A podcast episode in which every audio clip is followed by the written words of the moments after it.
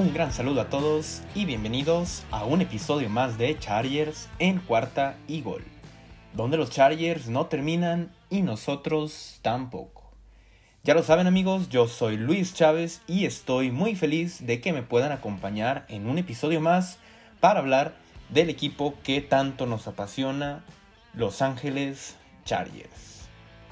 Y esta semana vamos a analizar un partido que genera mucha, mucha expectativa entre sobre todo los corebacks que se van a enfrentar, ¿no? Pero antes de pasar a, lo que tenemos para este partido, recordarles que nos pueden seguir en nuestras redes sociales en arroba luischavez08 en mi personal en Twitter y en la cuenta de este programa en arroba cuarta y gol chargers arroba 4TA y gol Chargers. Ya lo saben, es muy importante que nos sigan por ahí para que estén al pendiente, puedan hacer cualquier comentario, cualquier pregunta, cualquier duda que tengan, la puedan compartir con nosotros y con mucho gusto eh, podremos resolverla o, claro, contestar por ahí por, por el Twitter y sobre todo, pues para poder crecer, ¿no? Como familia Charger, que sabemos que no somos tan pocos como lo dicen.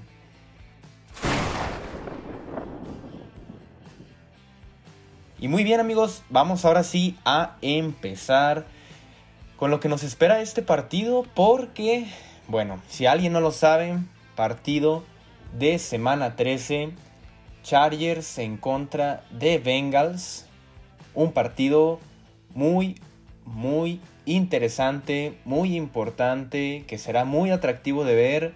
Este partido será a las 12 pm en el horario del centro de México. Y pues bueno, tendremos el enfrentamiento de dos corebacks en pleno ascenso.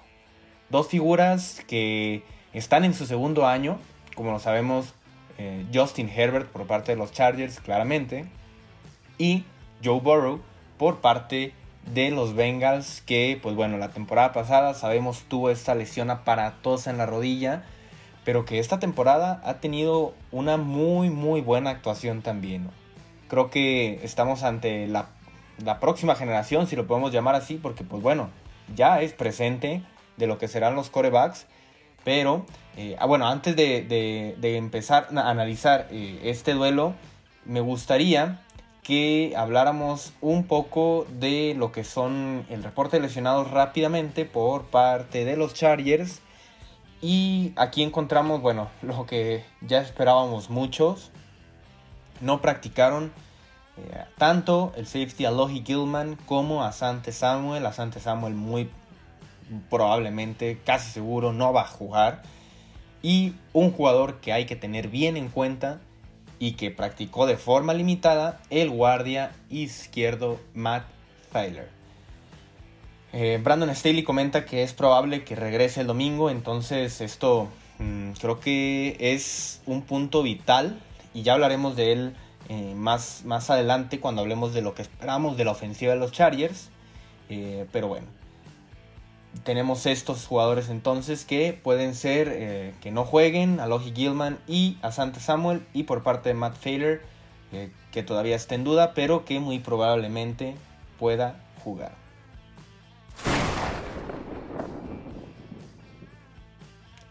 Y vamos a pasar ahora sí al análisis de las ofensivas. Y bueno, como para abrir este análisis de, la ofensiva de los Chargers, de lo que podemos esperar de esta ofensiva de los Chargers, me gustaría hacer una comparación entre lo que hemos visto de Justin Herbert y Joe Burrow. Y simplemente en, algunas estadísticas, ¿no? Pero para que tengamos como esta idea de lo que se va a enfrentar, eh, creo que ambos son corebacks que tienen un futuro brillante y que a como les han estado armando el equipo a los dos, pues se ve mucho futuro. En cuanto a, yardas aéreas, Justin Herbert es el cuarto mejor de la liga, bueno, el cuarto con más yardas, y Joe Burrow el séptimo. En cuanto a touchdown se refiere, Justin Herbert es el quinto y Joe Burrow el octavo. También dentro los dos del top 8. En cuanto a intercepciones, aquí es donde viene creo que em, lo más complicado para Joe Burrow porque es el segundo jugador con más intercepciones, a pesar de que en sus dos últimos partidos no ha tenido intercepción. Creo que esto es un indicativo de mejora, pero pues bueno, es eh, el segundo con más intercepciones y Joe, perdón, Justin Herbert el número 11.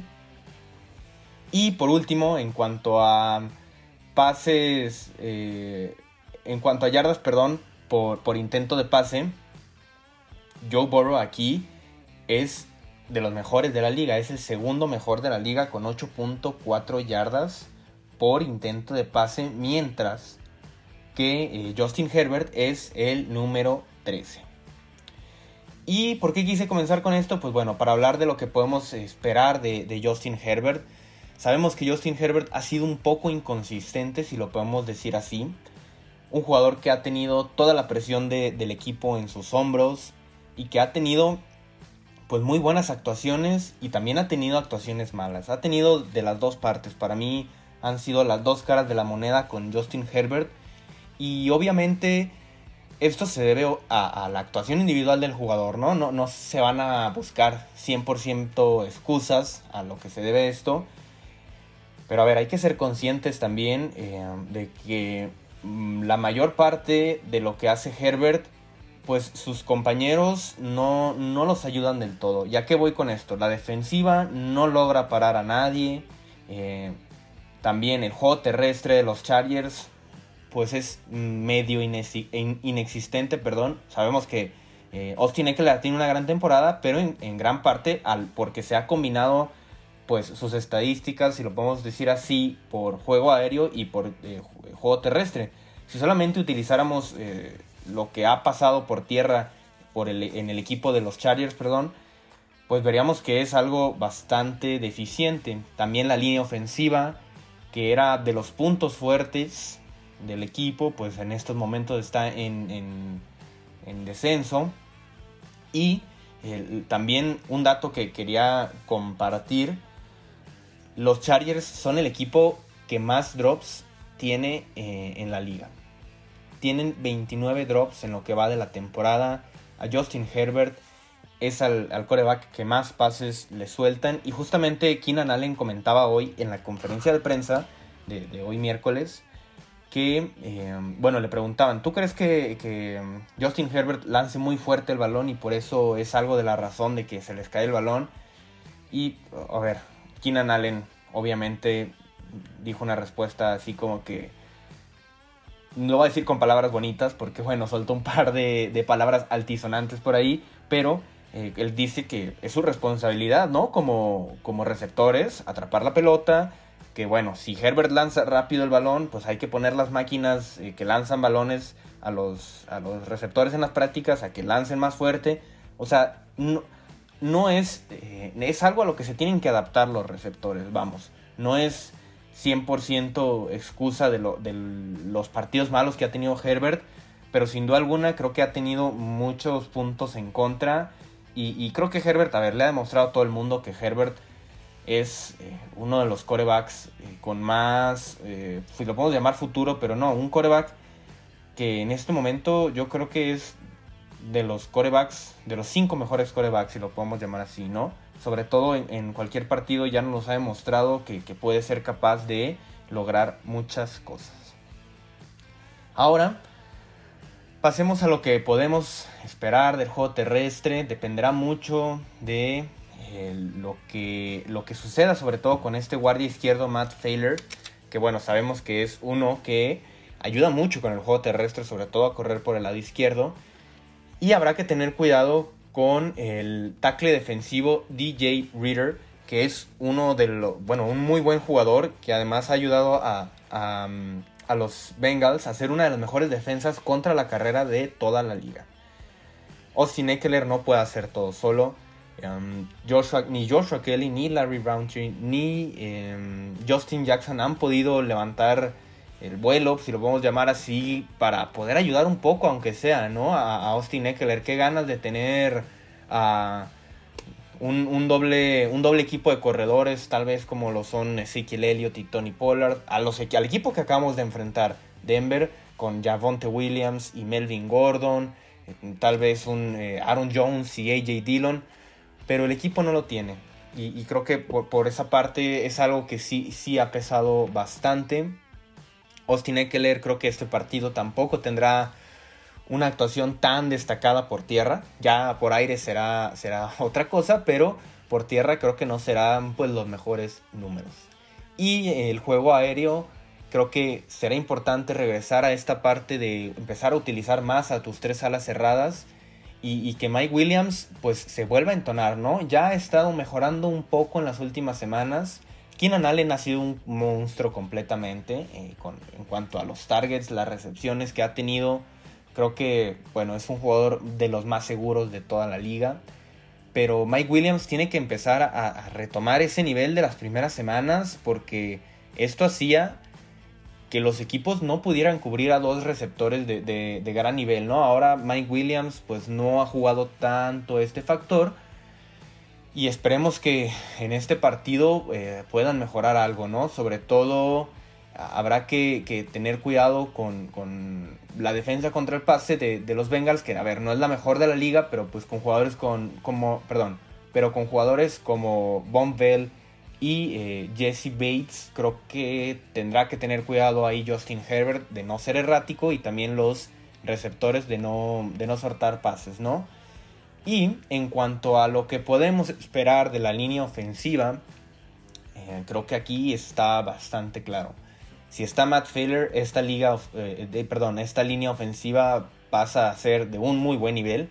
Y si no está Matt Failer, ya simplemente es mayoría los jugadores que no son buenos. ¿A qué me refiero? Si está Matt Failer, pues bueno, son tres jugadores confiables, ¿no? Brashon Slater, Matt Failer y eh, Corey Linsley. Y pues bueno, por el lado derecho tienes a Storm Northorn y a, Schofield. Pero eh, cuando no está Matt Failer, pues ya hay también una grieta por el lado izquierdo, ¿no? Y no pueden hacer todo Corey Linsley y Brashon Slater. Así que creo que será muy muy importante que podamos, que podamos contar perdón, con eh, Matt Failer y sobre todo aquí les va porque los Bengals cuentan con un pass rush muy bueno liderado por Trey Hendrickson. Este jugador que ya tiene 11 eh, capturas y que pues bueno, en los últimos tiene tiene captura en 9 de los últimos 11 juegos, o sea, casi casi es una captura por partido pero siempre está ahí presionando. Y a lo que voy con que es tan importante que esté Matt Failer es porque la mayoría de las capturas de Trey Hendrickson han venido por el lado ciego del coreback, por el lado izquierdo. Si Rashon Slater está acompañado de, de, Matt Failer, creo que se podrá detener a este gran jugador de los Bengals. Pero si está acompañado de Clemete, pues bueno, ¿qué podemos esperar? Y aquí nada más quería hablar sobre, sobre Rashawn Slater, que ya saben, me he cansado de decir que ha sido, pues para mí, uno de los mejores eh, novatos de, toda la, temporada, así en general, no solamente ofensivo. Creo que en cuanto a, nivel general, podemos eh, poner a Rashawn Slater como un top 5 sin lugar a duda. Según Pro Football Focus, bueno, más bien, Pro Football Focus lo califica Rashawn Slater con eh, un 81 entre, entre los tackles de la liga, que es el séptimo. También eh, lo califica con un 80 en el juego terrestre, que lo ponen como el cuarto mejor de la liga. Y contra la presión permitida, lo colocan eh, como el sexto mejor. Así que, pues bueno, ustedes sabrán, Rashawn Slater, para mí, una gran pieza de lo que ha sido esta ofensiva, pero que Creo que Matt Failer le ha ayudado mucho a conseguir estos resultados. Así que creo que entre los dos se puede contar con un lado izquierdo de excelente calidad. Y esto será pues muy importante para poder contar con un Justin Herbert mucho, mucho más certero.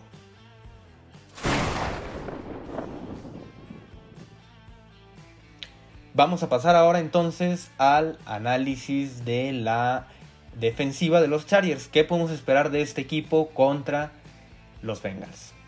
Y bueno, creo que será un partido difícil, hay que decirlo, hay que ser sinceros, no pasa nada.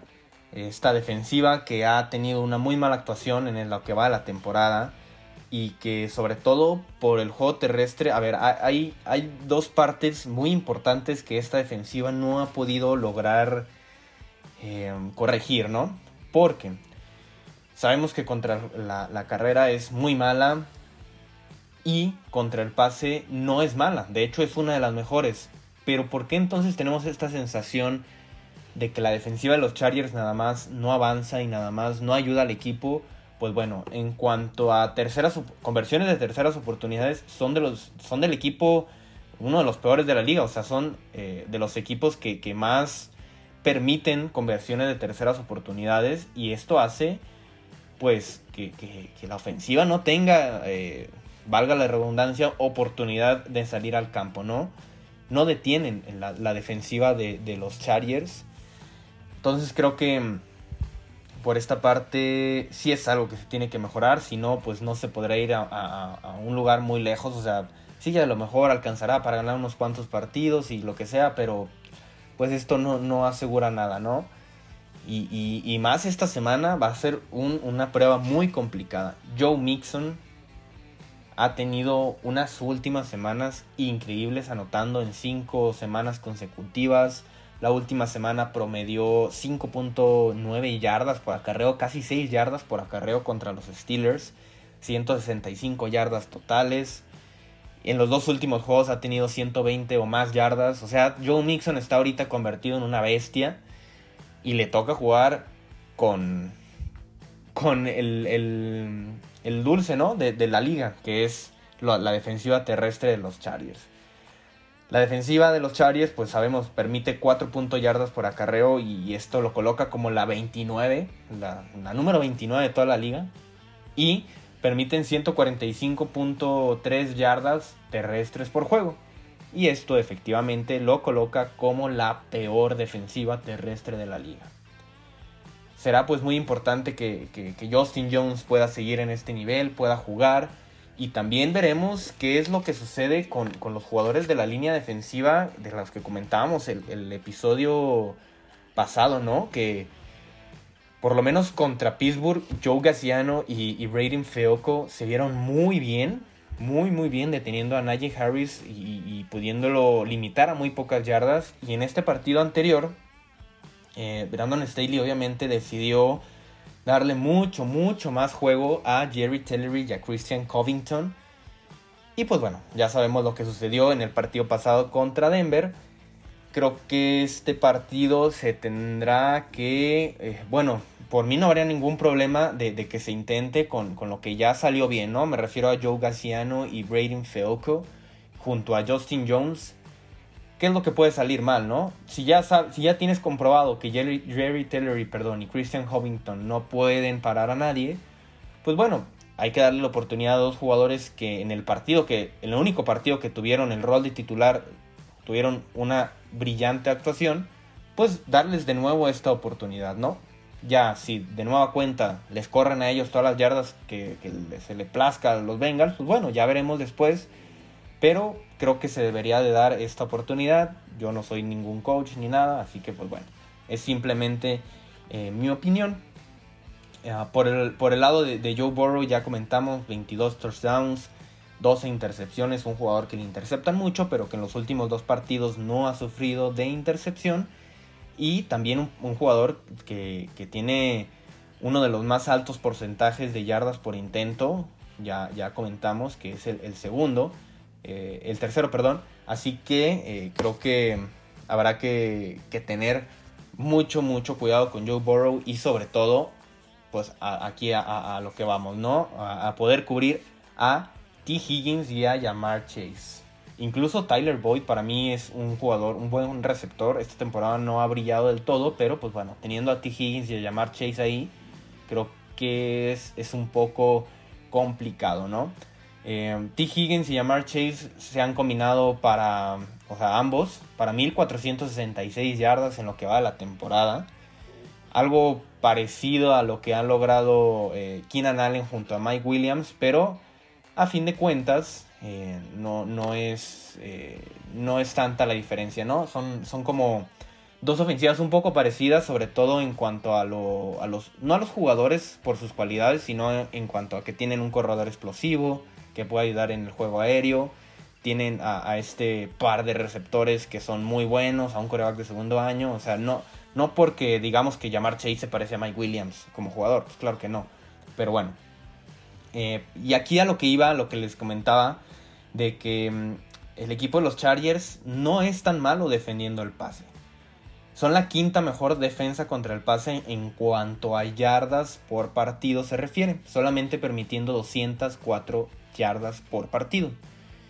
Y eh, son la novena mejor en cuanto a yardas por intento se refiere, permitiendo solamente 7 yardas por intento.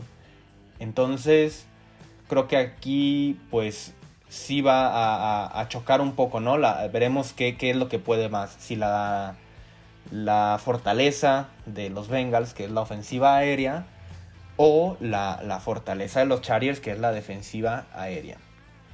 Y algo que quiero tocar aquí, que se me hace bien importante ya para terminar este análisis de la defensiva, la defensiva necesita provocar más intercambios de balón.